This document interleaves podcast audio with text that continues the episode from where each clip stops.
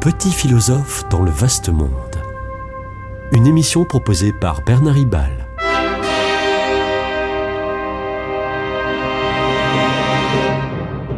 Bernard Ribal, essayiste, agrégé et docteur en philosophie.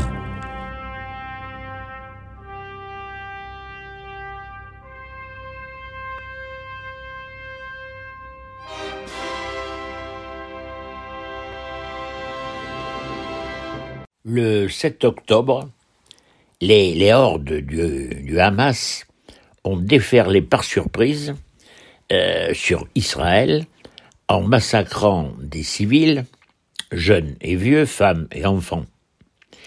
Euh, la cruauté serait allée jusqu'à décapiter des enfants.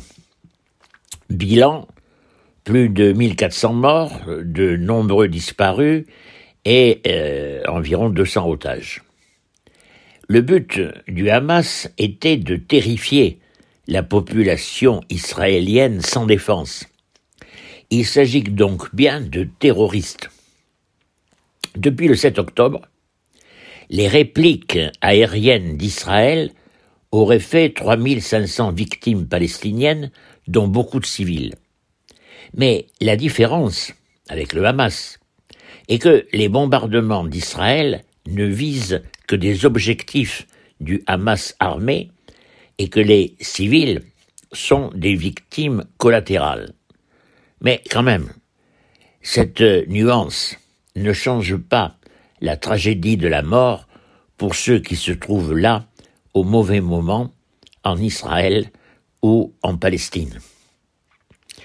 Le climat diplomatique est tellement volcanique qu'Israël a menacé le secrétaire général de l'ONU de chasser les casques bleus d'Israël en réponse à un appel de l'ONU à respecter le droit humanitaire.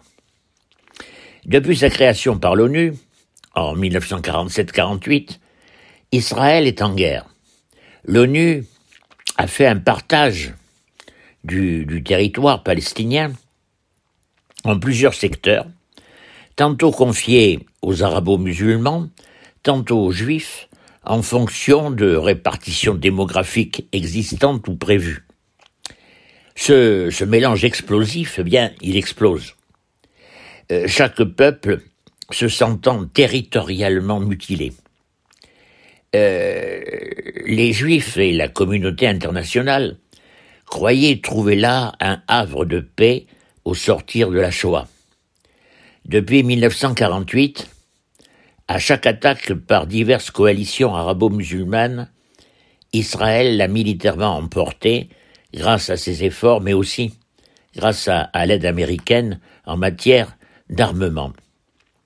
En 1993, les accords d'Oslo, sous les auspices des USA, ont permis la reconnaissance de l'État d'Israël par les Palestiniens et la reconnaissance par Israël d'une autorité palestinienne indépendante mais sans force armée euh, sur des territoires euh, palestiniens euh, qui deviendront occupés en plusieurs périodes par l'armée israélienne. Depuis, depuis, le Hamas, très prédominant dans la bande de Gaza, est une faction palestinienne qui conteste l'existence même d'un État israélien. Où est donc passé l'espoir du film, du film culte de 1960 Exodus d'Otto Preminger? Mohamed Mahmoud Abbas, le chef de l'autorité palestinienne, qui exerce vaguement un pouvoir sur la Cisjordanie occupée, autre partie des territoires palestiniens, euh, eh bien, ce chef, moins radical que le Hamas, est aujourd'hui, hélas, discrédité. Il y a même un mur enterré sur 20 mètres de profondeur qui sépare les deux peuples. Alors, la paix semble toujours s'éloigner un peu plus. Dans l'immédiat, au moment où Israël envahit euh, la, la bande de Gaza à la recherche des souterrains du Hamas, il n'y a plus de solution crédible à ce conflit. Bien sûr, la France et beaucoup d'Occidentaux préconisent la création de deux vrais États indépendants et voisins.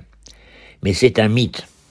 C'est un mythe car la colonisation euh, progressive euh, par Israël euh, des territoires palestiniens occupés ne laisse aucune chance à la création d'un État palestinien. Sans compter que le tout-puissant Hamas nie l'existence même d'un État israélien. Certes, après l'accord d'Oslo de 1993, Israël a librement décidé de retirer les colons juifs dans la bande de Gaza. Alors le Hamas à l'époque s'est fait croire que c'était que c'était lui le Hamas qui avait contraint Israël à cette évacuation, ce qui est complètement faux. Mais là, maintenant, les colons juifs ont été encouragés massivement par euh, le gouvernement de Netanyahou à se répandre en Cisjordanie. Il ne resterait à un éventuel État palestinien que la petite bande de Gaza, grande comme un mini-département d'Île-de-France, avec un peu plus de 2 millions de Palestiniens. Peut-on imaginer que la solution passe par l'éradication du Hamas, euh, qui ne semble pas, euh, qui ne rassemble pas tous les, tous les Palestiniens? Comment peut-on abonder une nouvelle solution finale de triste mémoire? De plus, attention au paradoxe, maintes fois vérifié par l'histoire récente. Voici le paradoxe. D'une part, le conflit est asymétrique. Israël a une puissante armée, euh, le Hamas n'a que des roquettes et des commandos. D'autre part, suite du paradoxe, dans ce cas de figure, c'est le faible, c'est le faible qui gagne contre le fort. Voir les guerres coloniales du XXe siècle et aussi la guerre du Vietnam. De plus, le rebondissement de ce conflit s'invite dans les pays européens et particulièrement en France. Manifestations pro-palestiniennes, autorisées ou interdites, attentats contre les adversaires de l'islam radical, dont se réclame d'ailleurs le Hamas. Là encore, les solutions ne sont pas faciles. On remarque que les terroristes sont presque toujours des fichiers S, des fichiers S. Et il en est même, il en est même qui auraient dû être expulsés. Il y a quelques cafouillages peut-être dans les services spéciaux, bien que ceux-ci semblent performants pour avoir euh, déjoué, on le sait, euh, plusieurs dizaines d'attentats. Mais euh, pourtant, les pays d'origine de ces expulsés n'en veulent pas, n'en veulent pas chez eux les, ces expulsables n'ont pas l'autorisation de retourner d'où ils viennent. Autre, autre remarque, les jeunes terroristes ne se sont radicalisés que récemment, et très souvent, antérieurement, ils étaient des délinquants de droit commun. Ils en ont gardé le comportement violent. Mais ces jeunes terroristes se sont trouvés une excuse idéologique en se radicalisant. Même s'il y en a euh, pour qui euh, et qui commettent des, crimes, bon, euh, il y en a beaucoup plus qui les approuvent sans les commettre. Un tiers des lycéens arabo-musulmans étaient très réticents à condamner les meurtres à Charlie, Hebdo, euh, comme le confirme le journal Le Monde. Tous les, les acteurs de l'hyperviolence ne sont pas des islamistes radicaux, comme les graves émeutes du début de l'été 2023 en France l'ont prouvé. Osons une hypothèse. Osons une hypothèse. La violence gratuite a un but. Se faire reconnaître comme des personnes et des communautés qui comptent, se faire reconnaître comme des personnes ou communautés qui comptent. Les Russes attaquent l'Ukraine parce qu'il ne supporte plus de ne plus être reconnu comme une grande puissance.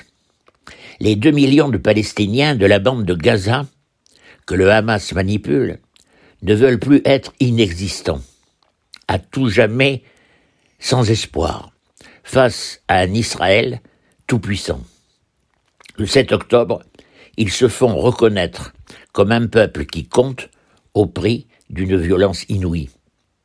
Une jeunesse à la rue, en décrochage scolaire, et enfermée dans des quartiers de deal et de non-droit, explose en émeutes ultra-violentes pour signifier que, faute d'avenir, ils sont bien présents. Dans les pays du Sahel, la population autochtone ne peut plus supporter la présence militaire, certes anti-djihadiste, euh, la présence militaire de l'ancien colonisateur, dont les casernes ont un niveau de vie sans pareil en Afrique. Ils veulent enfin compter, être reconnus comme des égaux. L'Occident, qui a fait du progrès technique et scientifique une valeur principale, représente les plus riches et les plus forts. Pendant longtemps, les Occidentaux ont été très attractifs au point que la mondialisation était devenue une lente occidentalisation.